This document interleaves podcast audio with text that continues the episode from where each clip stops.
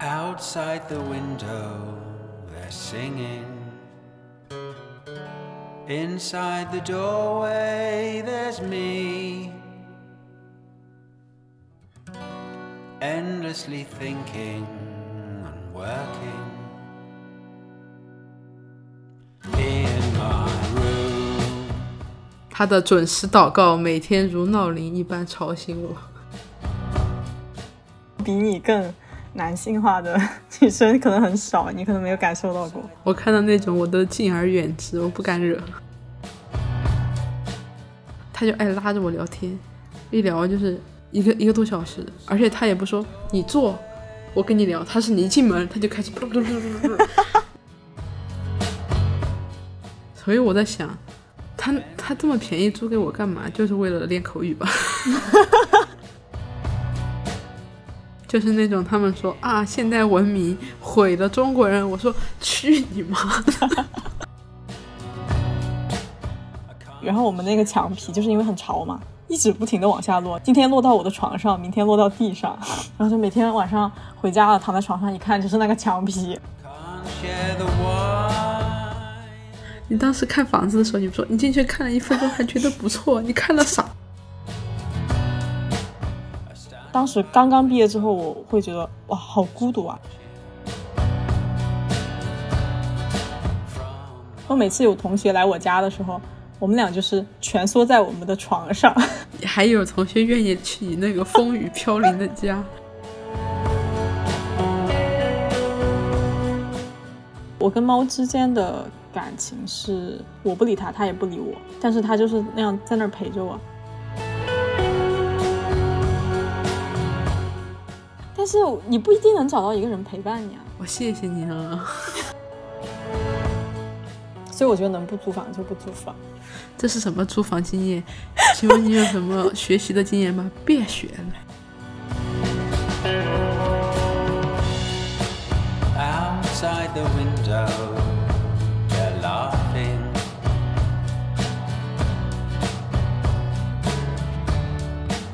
Inside the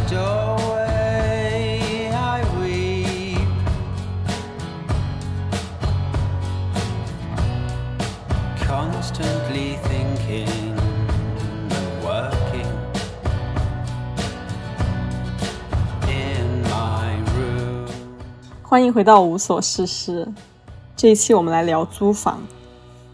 我是哈鲁。我是大卫，第一个问题是你租房多久了？租过几次房？我就是本科毕业之后跑德国去校读研究生嘛，那个时候学语言就租房，在德国租过两次房。第一次租房就是读语言的那个公司和一个租房的公司合作的，所以我就正好是又读了，然后又用在他们那儿住。他们那个房子是移动的，在德国他们属属于是共同居住空间，翻译过来是这个。在年轻人当中比较流行的一种租房方式，其实就是咱们不管你是在自如啊，还是那种就是几个年轻人伙的租租一个呃公寓或者是一套房子，然后每个人住一个房间，嗯，是这样的，然后共用洗漱啊，共用厨房这样。然后因为德国他们那个我当时住的那个地方不是大城市，所以我们没有住公寓，它就是一一栋，然后它那栋楼就有三层。按正常的那种一栋楼的家庭居住来说，第三层就是阁楼，它就是放杂物的。然后下面两层是住住人的。然后我就是住到那个阁楼里了，因为他们为了省空间是怎样？因为他也不能选，来来往往人很多很混杂的，那房间也不会很好，所有的东西就是能用，它就放在那儿，它也不会换新的。所以那个床垫也是软到每天起来腰都疼，而且他们的木板隔音效果也不太好。每天早上我都能听见我楼下哪一个穆斯林兄弟在那祷告，他的准时祷告每天如闹铃一般吵醒我。嗯，我们那栋房子大概有八到九个房间吧，但是卫生间只有三个，那三个人要挤一个。你想，因为我们其实基本上都是那个语言班的，所以早上大家的时间很一致。我为什么后面想换房子呢，其实因为每天上学也挺累的，也不太想去找房子这个事儿。要换是因为有一个穆斯林兄弟，他是属于那种他不太遵守他们教义的那种，他又喝酒又吃猪肉，基本上已经破教了，在他们教义里好像是要下地狱的那种。但是他也就不管了，然后他又和当地的那种德国颓废青年玩的很好，他们就跑到这种大家公公共租的一个空间来开 party。开到十一点到十二点了，还在那儿放音乐，我就受不了了。然后我就跟他说，因为他他其实这个是有一个合约规定的，就是不能带别人来，而且带那么晚嘛，而且还放歌。然后他就说这是什么周五啊？为什么一定要睡那么早？我说那你不用睡那么早，你不要吵别人。他就说周五了，大家都大家都需要放松。就是拿那种很很嗯没有道理的道理来说服你，受不了，懒得跟他讲，就说赶快搬了。他好像是叙利亚，因为他们那边一直在打仗呢。你说父母要把他送出来，还要读书，这其实挺难的。然后他就跑来开 party，也不好好学，我也不懂他想啥呢。然后就从第一个男女混住的地方，然后就找了一个专门只有女生的一个，也是一起住的这种。德国就叫 “WG Wohngemeinschaft”，就是一起住的意思。第二段经历比较奇葩的就是一个土耳其的一个女女，也不算女生吧，她挺大的，我感觉有三四四十了已经。那个房子也是两三层的，但是她开开开了两道门，一道门是是整个房子的门，还有一道门是一楼的门，它相当于把一楼和二楼隔开了，你就不需要和二楼的人打交道了。然后我就住一楼，然后我的一楼就有五个人共住，其实只有四个房间的，第五个人呢就是那个土耳其人。我其实不知道他是怎么进来的，因为我其他的人给我讲，他其实没有收房租，然后是他住在二楼的一个好朋友求房东让他留下来。他住在原来是一个小杂间的一个地方，然后他们就把那个地方挪挪出来，给他搬了一个小床。其实其实他房间的空间就只有我们房间的一半。然后，但是因为他一一个年纪比较大了，而一个他德语、英文都不太好，就其实只会讲土耳其语。但是正好那个房东她的老公是土耳其人，所以她经常就过来找他。可能也是因为这个原因，就让他留下。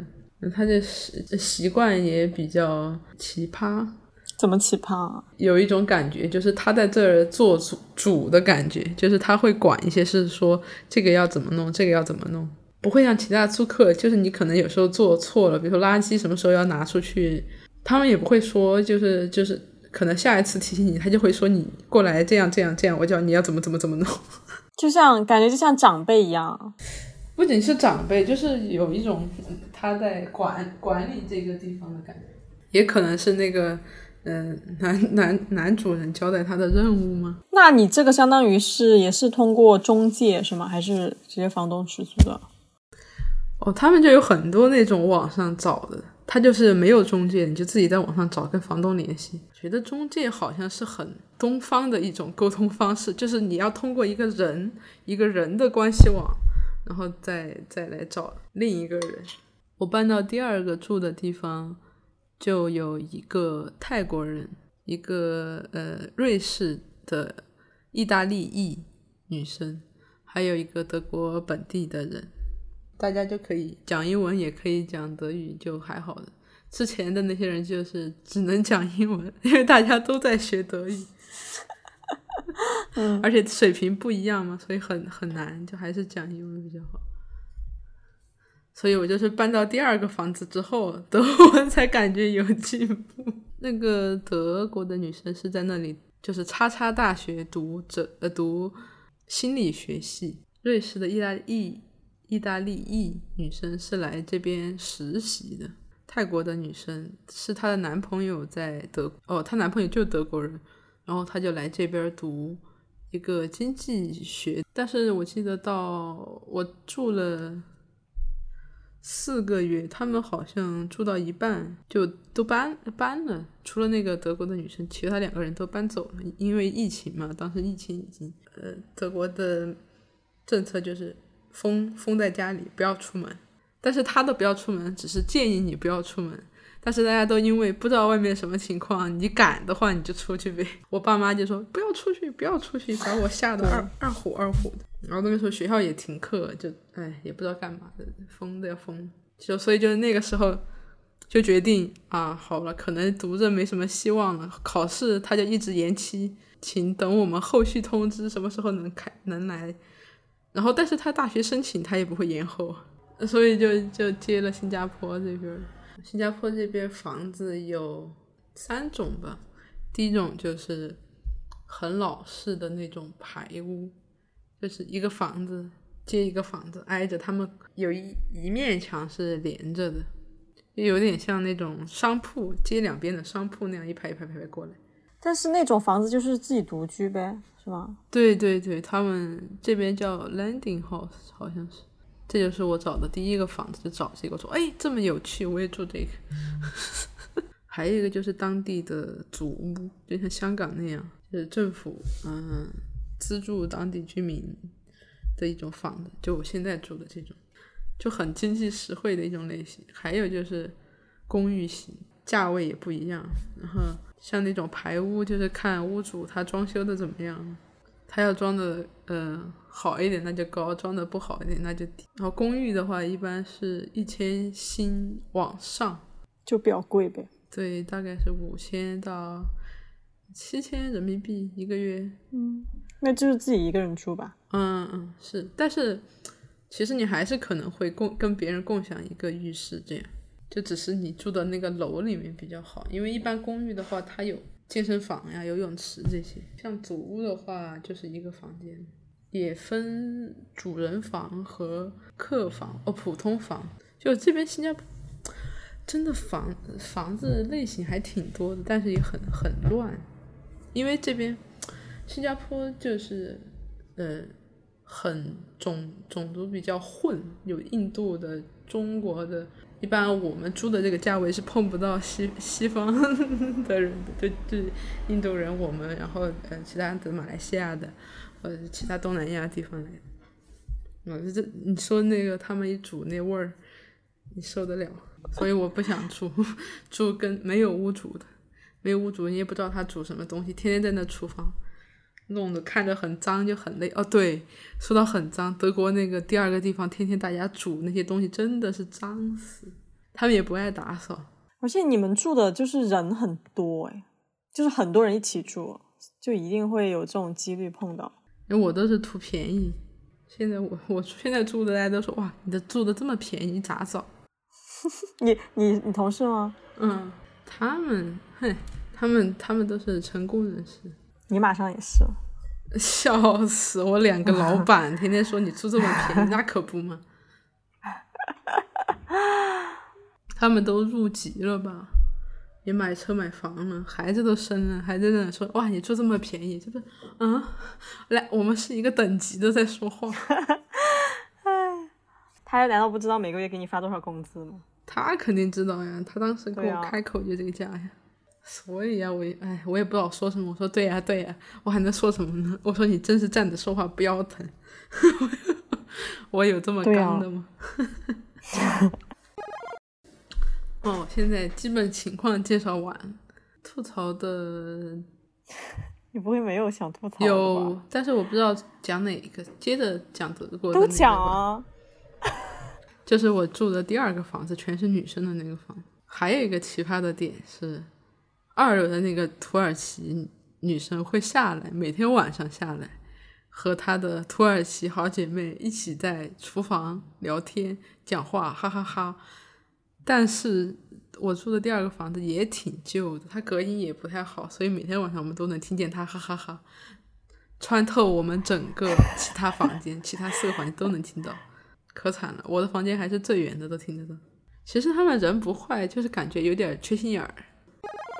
就是跟他们聊，你都能聊得下去。就是有些时候生活习惯还是有差别。我觉得你只要跟人合租，就会有这个问题。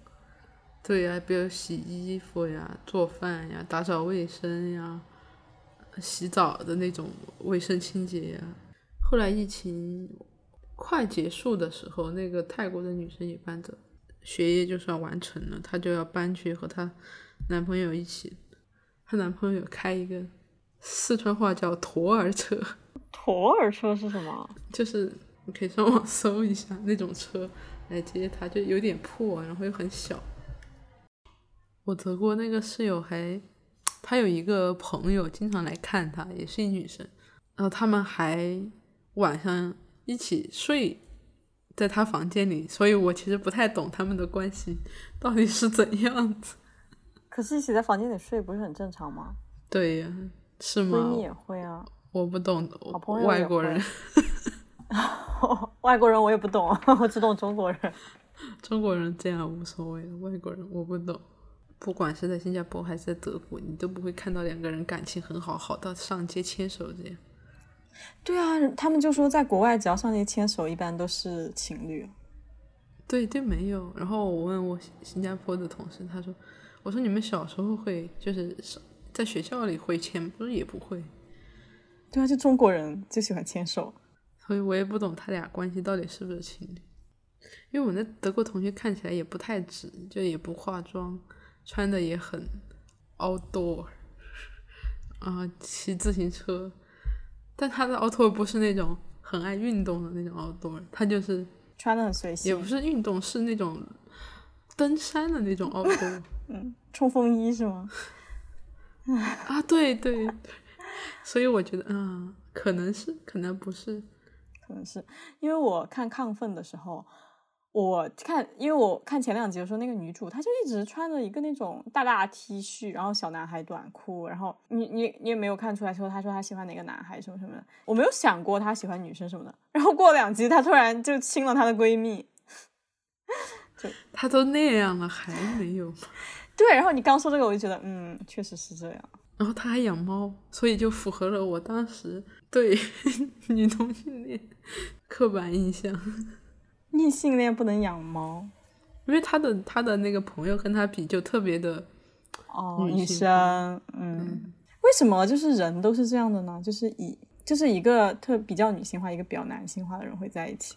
就两个人不能同样女性化，你总有一个差异，那就一个男一个女。为什么两个人不能就是差不多呢？同款呢？有啊，但我觉得很少。你跟你好朋友不就是吗？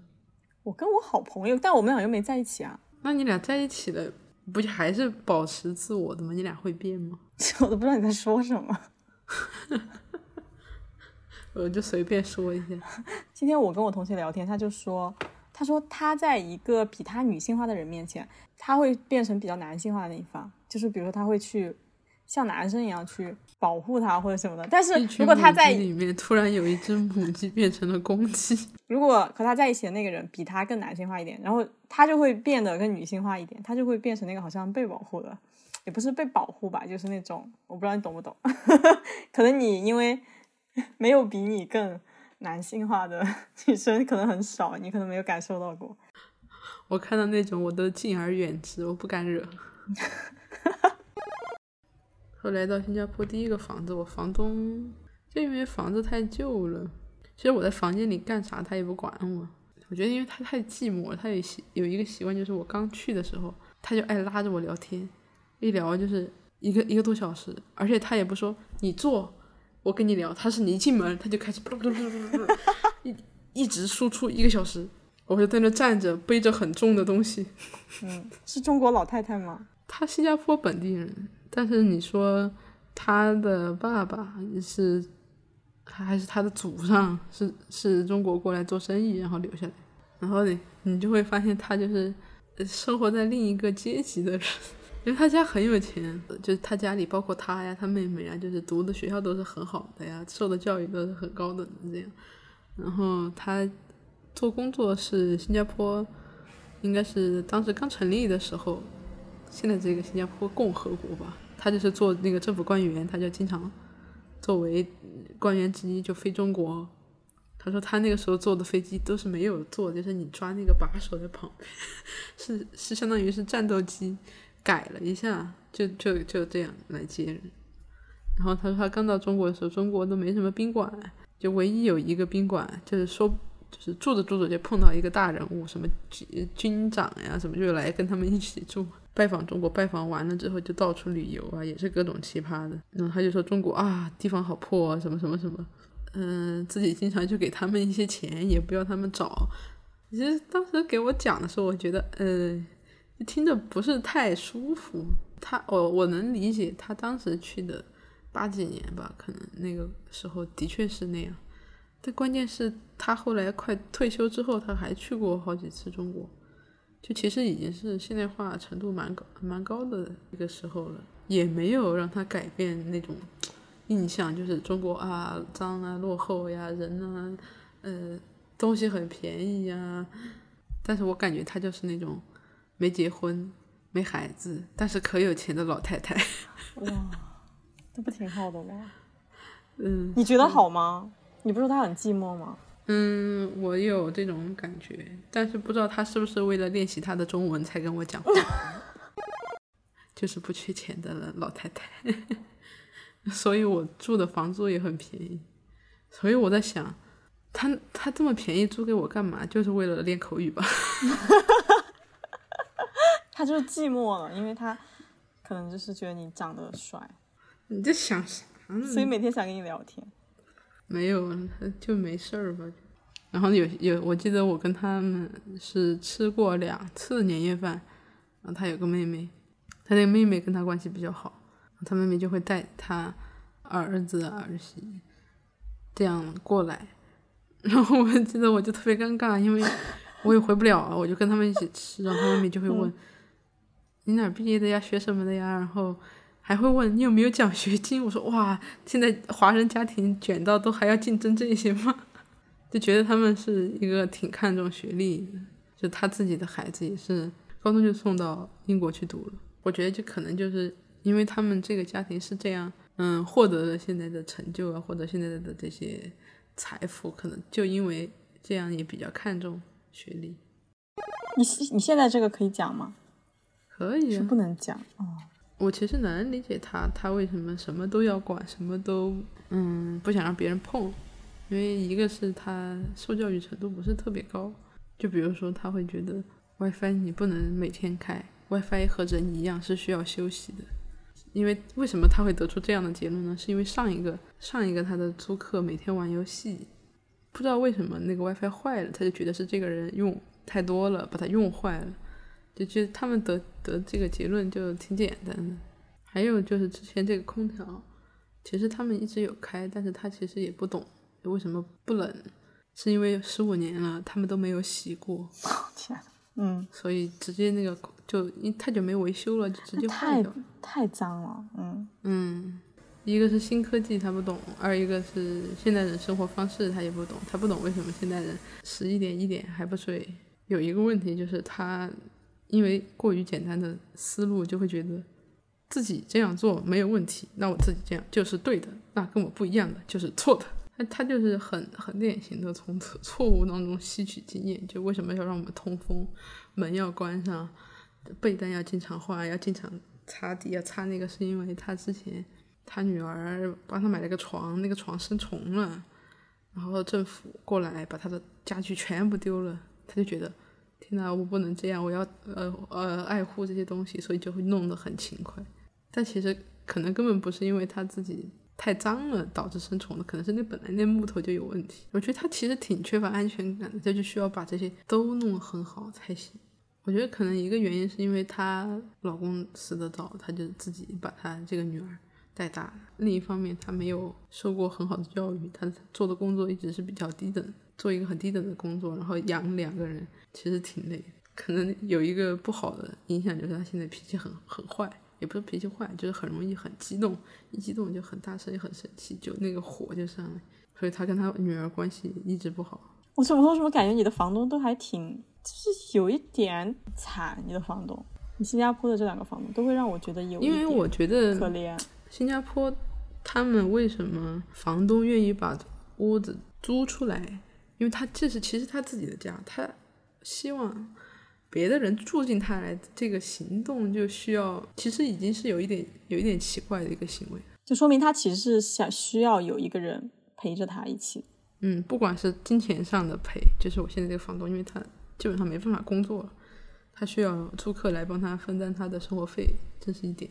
那我之前那个房东可能就是想家里有一点人气，你如果真的想租租房子，然后自己有就是从纯粹的一种经济筹资，你就把整栋房子买下来，就全部租出去，这样其实最好，因为大家其实更愿意不和屋主一起住，这样你的租金还能更高。所以如果是你自己的屋子，你要拿出来，它就是牺牲一个自我的空间，然后换钱。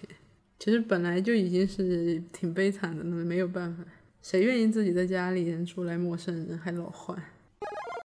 所以你相当于都是一直都在合租，对吧？对呀，我不舍得花钱呢。如果有钱的话，你想独居吗？其实之前我特别烦的时候，可想独居了。就之前我不是受不了这么多规则，然后也每天变来变去的，就是因为嗯，可能水电费涨了呀，或者是突然又怎么了，然后就可能有一些他觉得要同时大家需要同时改变生活习惯。你这个规则真的太多了，因为你是和房东一起住，而且你房东要求很多。嗯，这个房东比较没有安全感，所以他操控需要很大的控制欲。之前的房东就不管我在房间里干嘛，我在房间里还煮过蛋、煮过水，弄过各种各样的画画呀，贴的满墙都是啊，他也没管。现在这个也不能贴，也不能煮，也不能吃，也不能自己烧水。哎 你花钱，然后就是找了一个妈妈。啊，对比我妈还严。我妈至少不会在十一点关我的 WiFi，每天十一点我没有关，她会自己爬起来把它关掉。她还搞了一个闹钟，太可怕了，牺牲自己的睡眠都要起来。就觉得哎，好可怜啊！为什么就什么都得填，就问我们要呀？你们是大家都共用一个卫生间吗？哦，就是和那个你的另外一个租户那个男生还有房东一起共用一个卫生间。嗯嗯、呃这个房子的我觉得是户型的关系，有些户型它是有两个厕所，这个户型只有一个，你你没有没有觉得不方便的地方，对吧？没有。哦，那我那我第一个那个屋子十几个人共用三个厕所，还大部分都是男的。对啊，你们好强啊！其实你习惯了就还好，因为只有我上一个房子，因为那房子太老了，就各种地方就感觉脏脏的，就每次你都要很仔细的把它擦干净。然后我们第一个住的房子，它是有清洁工定期来打扫的。我现在的这个是房东他爱他就爱干净，他就爱打扫。然后在德国的那个也也自己抹干净点吧，上的时候。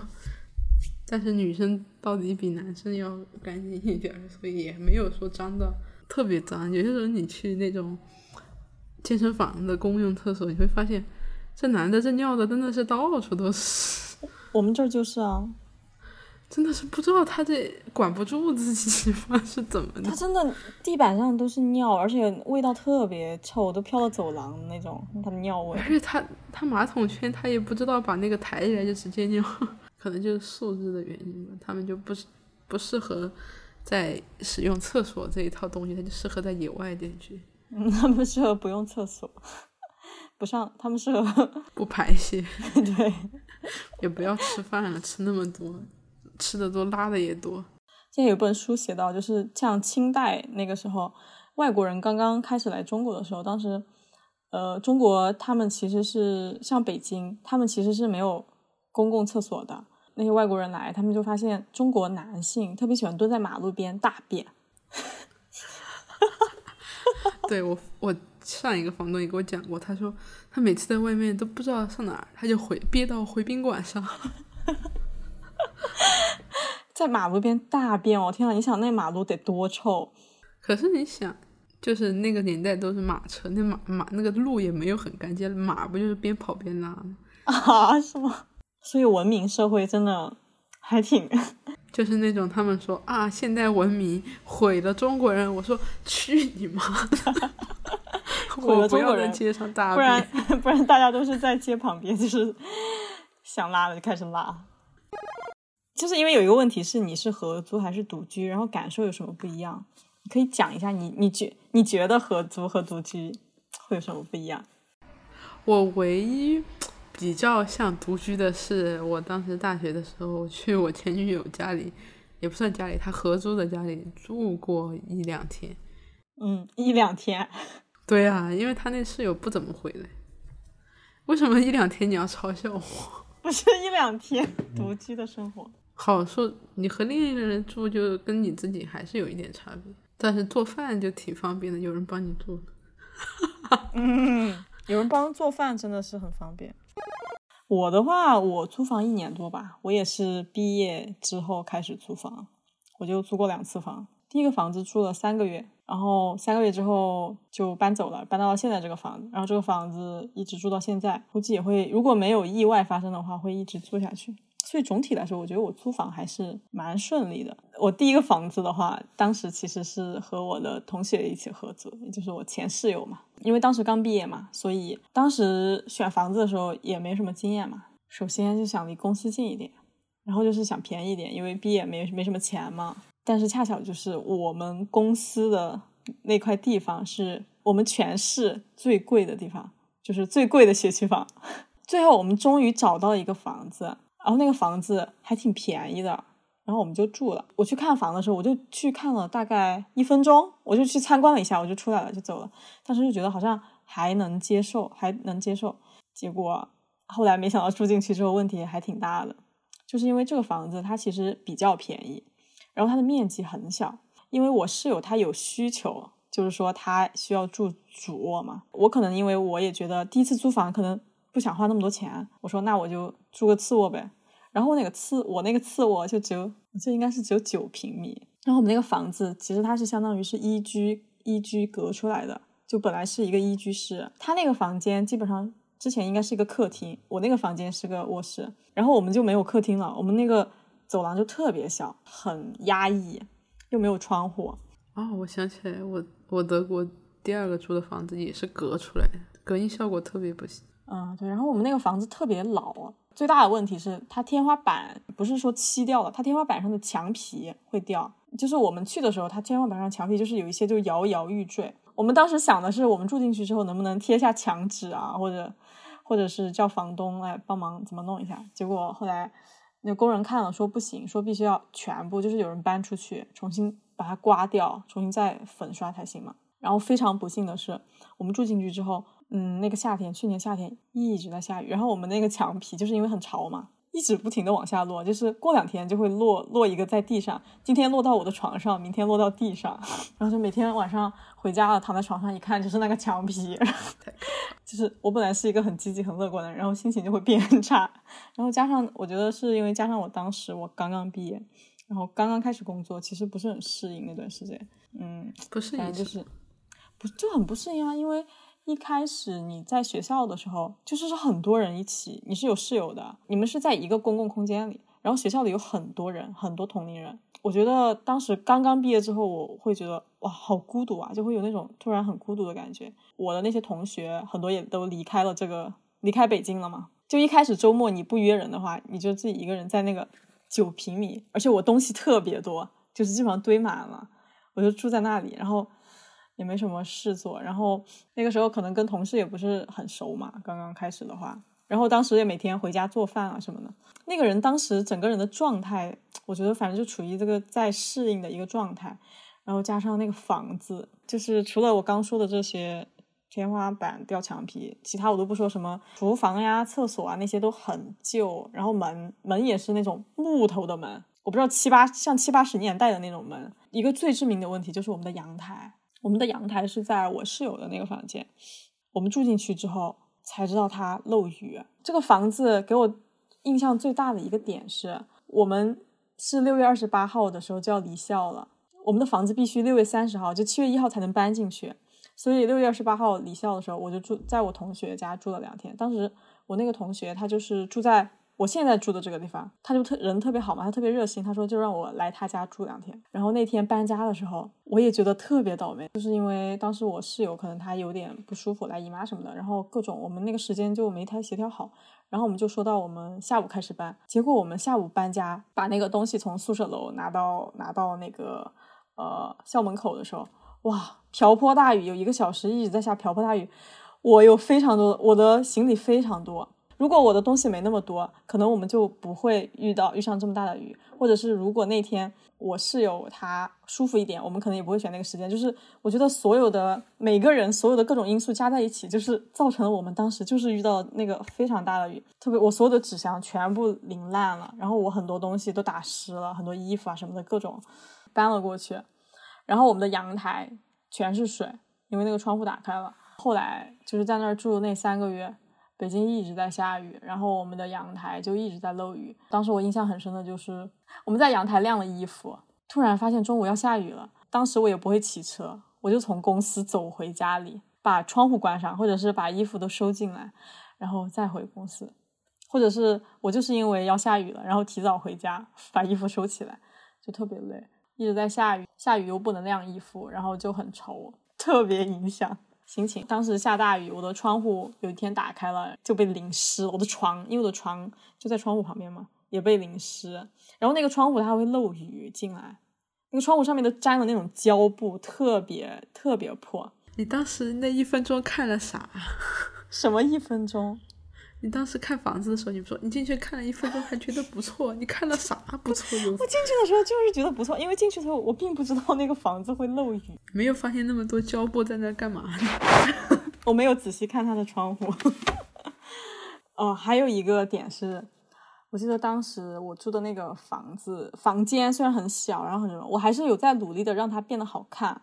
然后我就去买了淘宝上买了两盆植物，我就放在我的那个窗窗台上面嘛，结果。我不知道为什么那段时间是因为北京下雨的原因，还是因为我从淘宝上买的这个土里面有什么虫的原因，我的房间里就有小虫子。然后有一天那个小虫子，我晚上睡觉的时候，它就爬到我脸上还是什么的，我就打了一下，好像睡觉的时候打了一下，然后可能我就我怕打死了什么的，然后我就摸了我自己的脸，我就没管它。第二天早上我起来，发现我额头这儿就是这一杠，然后包括这里就全部都红了，然后开始长泡。我当时就不知道怎么了，我还去医院看了，然后那个医生也没看出来我怎么，他就以为我蚊虫过敏啊什么的。然后后来我跟我妈讲了，他找到了，就是这个虫子叫隐翅虫，你可以搜一下。你知道这个虫子就是 只有在东南沿海啊那些就是很潮湿的地方才会有的，然后就是毒性超大，你只要摸它之后，而且有的人说他们的皮肤就是一直都没有好。当时我也没觉得什么，我的脸上就是特别明显，然后。然后我每天顶着这个，就是就好像那个烧烧焦了、毁容了一样，每天就去公司上班。对啊，的也太惨。我室友他知道我这样之后，以前他每天他的卧室的门都是打开的。他发现就是我被这个虫子弄的时候，他就怕那个虫子会飞进他的卧室。他每天回回家，他就把他的门关上，然后然后我每天就顶着我的这个，然后就去公司，哎，就很。我发现好像你的都是。因为这个房子本身就物理上的问题，对，都是因为人的问题。然后后来我们为什么会搬走？是因为有一天我十点多的时候我在床上，然后突然听到轰隆的一声，特别大一声。我就问我室友，我说：“你听到特别大一声了吗？”他说他听到了。我说：“不会是我们阳台塌了吧？”他说：“不会吧。”然后第二天我们 我们一看，我们阳台的那个墙皮。有一块就是掉了一大块下来，然后里面的钢筋都露出来了，危楼了吧都？对啊，我们那栋楼很多阳台都外倾，然后我们就觉得很危险，就觉得我们都不想再住，因为这个楼就是住的很很不舒服，我们就说说那不住了吧。然后后来，所以我们就跟房东说要提前搬走。嗯，但是我现在回想起来，其实当时因为我们住了三个月就搬走，但其实我们中介费是给了一年嘛，那其实我们最后搬走的时候那个。那个房房租就很亏，然后当时我记得我好像还问了蛮多人的，然后他们都说，有些人他们就说，那这个就是房子的问题啊，那你就是要让他把那个什么押金啊或者什么，把那个什么中介费什么退给你什么什么。但是其实我和我，我觉得我和我室友都不是那种说特别喜欢据理力争的人，我觉得特别是我啊，就是差不多就得了嘛。我觉得我们俩也不是那种特别能说会道的人。所以我们最后，如果我们就去找那个房东说想要，就是让他们赔，就是有这个赔这个钱啊，一个月的这个钱的时候，就闹得很不愉快。我觉得学到一个道理就是，当我在做一件事情之前，其实也要好好思考一下，就是我的能力到底有没有到那个程度。当时就是这个事情弄得超级超级不愉快，跟房东弄得超级僵。对，然后最后那个钱也没要回来，我们打中介啊。电话，然后各种投诉啊什么的。是房东不想退，还是中介也不想退？都不想退啊。中介费按理说就是你给了之后就不要再退了。然后我们觉得这个是房子的问题嘛，所以我们就想说让他退，他们就不退。然后那个房东就是当时听说我们想要钱之后，他就很生气，就是他应该是一个六十多岁的中年男性，哇，他就开始老年了吧，六十多。对老年，哇，他本来是很温柔的，你跟他讲完之后，他就开始发表一些那种很那个的言论，他就有点那种威胁你了，就是说，他说那我们法院见，他阳台都塌了，他还敢说这种话？然后他就说，他说阳台是赠送的，就各种在中国的这种租房市场，我觉得就是我们这种租房子的人，其实大部分的条款，我觉得都是保护房东的。其实中介在只要他收了你的钱之后，他就是后面他其实你说他多站在你这方，其实就不会了，他就不怎么想管你了，他大部分还是站在房东那一方的。你们是无产的呀，我们就对，就无产阶级是最惨的。你看房东就是既得利益者，然后肯定更有社会地位啊、财钱财啊，都肯定你们唯一的工具就是舆论了，真的没有其他的。但是舆论也可以跟法庭施压的，对啊，当时我们也没有这么多时间，然后我们就对啊，也没必要弄得很累对。但是没有办法，他就是他们有钱有时间就可以进一步压榨你们的钱。我就想到我现在住的这个地方，我同学他们租的房子其实很便宜嘛。然后我当时不是住过两天嘛，我觉得这房子还行，还能接受，比我当时比我住的那个那个漏水的房子好。然后，唉，我就当时就求我，他们就说觉得离我公司太远了，我就求我同学我说，我说到底有没有那个空房子，快帮我看看吧，我要来住。然后后来我就来这儿看了两天房子，然后他们又认识我房东嘛，然后我就签了，后来就来了这个房子。有多远？不是很远，就七千多米。我因为我们这儿是那个比较市中心的房子，二环这边。然后这个房子的话，其实你公交、地铁，像公交的话，那个公交那沿线没什么人，就是它是逆人流的，所以公交转地铁，我平时上下班就不到四十分钟，三十多分钟。然后我现在骑车大概不到半小时吧，二十多分钟就到公司了。我国庆节回来之后，然后就搬到了现在这个住的地方，超级超级棒。一个人住可不棒。一个人住超级超级超级棒。我觉得最好的就是，如果你有喜欢的人啊，你能和你喜欢的人在一起的话，和你喜欢的人一起住肯定是好的。那不然，哇那得多喜欢！对啊，那得多喜欢才能一起住，对吧？要不然就一个人住就特别爽。我觉得我现在我现在其实也不算是一个人住啊，其实厕所啊还有洗漱什么的都是共用的，那你们需要自己打扫厕所？不需要有人给我们打扫厕所。我觉得住这个地方很好的一个点就是不用自己打扫厕所，每天阿姨会来打扫两次，早上一次，中午一次。因为我们之前合租要自己打扫嘛，当时就是夏天，我们合租的时候怕有蚊虫什么的，每天晚上我睡觉之前我都要去把所有的垃圾都倒了。为什么不用那种带盖儿的垃圾桶？那你揭开也会味道很大呀。但是你只用闻了一下，我天，这个房子之后我就一个人独居了嘛。之前我那个房子房间太小了，只有九平米。然后每次有同学来我家的时候，我们俩就是蜷缩在我们的床上。还有同学愿意去你那个风雨飘零的家，小魏也来，小魏也来过我家，好几个来过我家。我现在住的这个地方，这两个同学他们也来过我家。但是他们来的时候，就是我坐在床上，他们俩 坐在我对面，靠我很近的地方坐了两个椅子。探监来的这个，然后当时他们看完还说：“哎呀，你这里确实好啊，确实好啊，离得好近啊。人和人的关系也近了不少，” 笑死我了。就坐你对面。然后对，然后我就搬到这里来之后，我想一下有有几个点我可以说啊，一个是房间大了很多，然后这个房间其实大概也就十几平吧，但是它有个二层，我觉得特别好的一点是我的床是在二楼的，所以其实它相当于把卧室和下面的下面分隔开了，就下面相当于是你的客厅啊、书桌啊什么之类的，它格局还是蛮好的。然后它的窗户不漏雨，窗户特别好，一点都不漏雨，而且它的窗户还有两层，就是我们我外面是马路，但是你把窗户关上，其实很隔音。我住过的房子就没有一个窗窗户不是两层，这啊我觉得真的是国内设施、硬件设施太差了。我们的要求太低了嘛。然后独居你真的还蛮还蛮棒的，就是你其实不太用考虑别人的感受，只是说一些比如说作息方面的什么的。然后每天我在家里刚刚开始的时候超大声，每天在家里放歌，特别开心。感觉得到。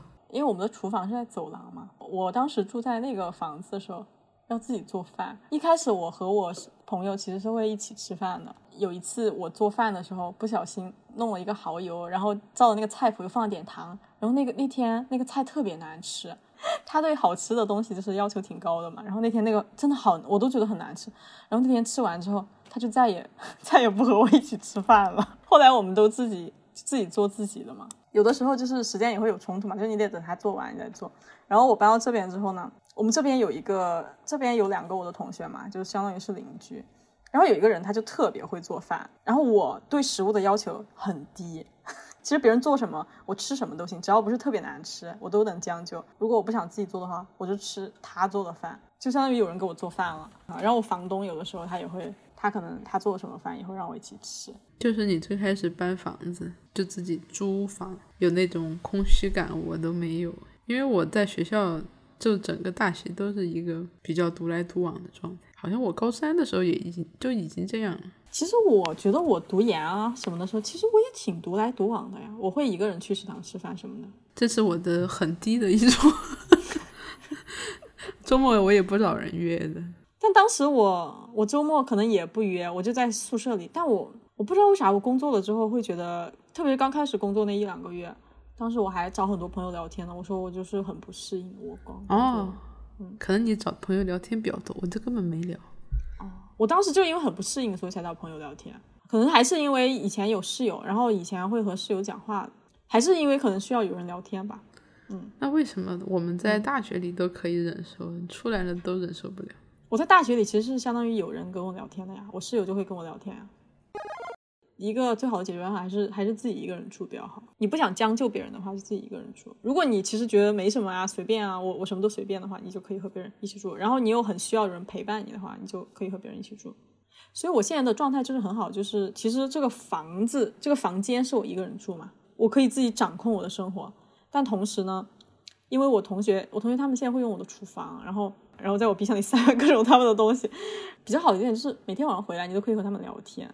你工作的时候，其实一天你是和你的同事有交流的，但是可能你回来之后，你比如说你有些事情，你其实和想还想和一些，如比如说你的家人啊，或者你的朋友去分享，你不会有是吗？我会，但是我就是有时候只是想说话，但我没有什么想分享的事儿。对对，你就就想说话嘛，就想说话，一种状态，我觉得这种状态还蛮好的，就是说又不是特别亲近，但是呢又不是特别疏离。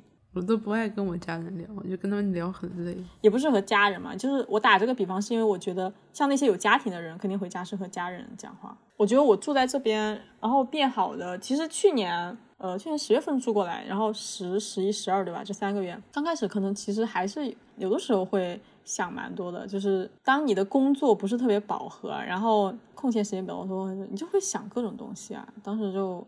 你看了很多书啊，有的时候就是思考一些那些比较精神上的问题。然后后来我觉得一个变化就是今年我养猫了，养猫就是一个很好的陪伴，因为我跟猫的我跟猫之间的感情是我不理它，它也不理我，但是它就是那样在那儿陪着我。然后我想和它讲话了，就把它撸过来抱一抱，跟它讲两句话。我觉得我好像还是需要人，你需要人。对啊，我就说你需要人啊，所以刚刚我就想问你那个独居和合租，对，可能忘记问这个问题。不是，我说如果要陪伴的话，我想要人的，我不会想要宠物。你不想要宠我想要的宠物的话，就是我能明确的知道它不会跟我产生可能上情感的沟通，就是那种冷血动物。我之前想养蜥蜴，嗯，那人的话，你是想要情感上的沟通吗？那可不能，那不然养养个人干嘛？对啊，那人你就想要情感的沟通，但是宠物你不想要。对啊，就好看，很酷啊！它在那吃东西，嗯，拍点视频发布到那个 YouTube 上面。YouTube 老多了，不需要我再加一个。但是你不一定能找到一个人陪伴你啊，对不对？我谢谢你啊！不是，我说我，我不是说你啊，我说我，我不一定能找到一个人陪伴我，所以退而求其次养宠物。可能我就是对精神要求比较高的那种。而且我觉得你找到一个人陪伴你，而且这个人是必须是你很喜欢的人，你才能忍受他和你一直处在一个空间下陪伴你。要很喜欢的人，我才能一直忍受他。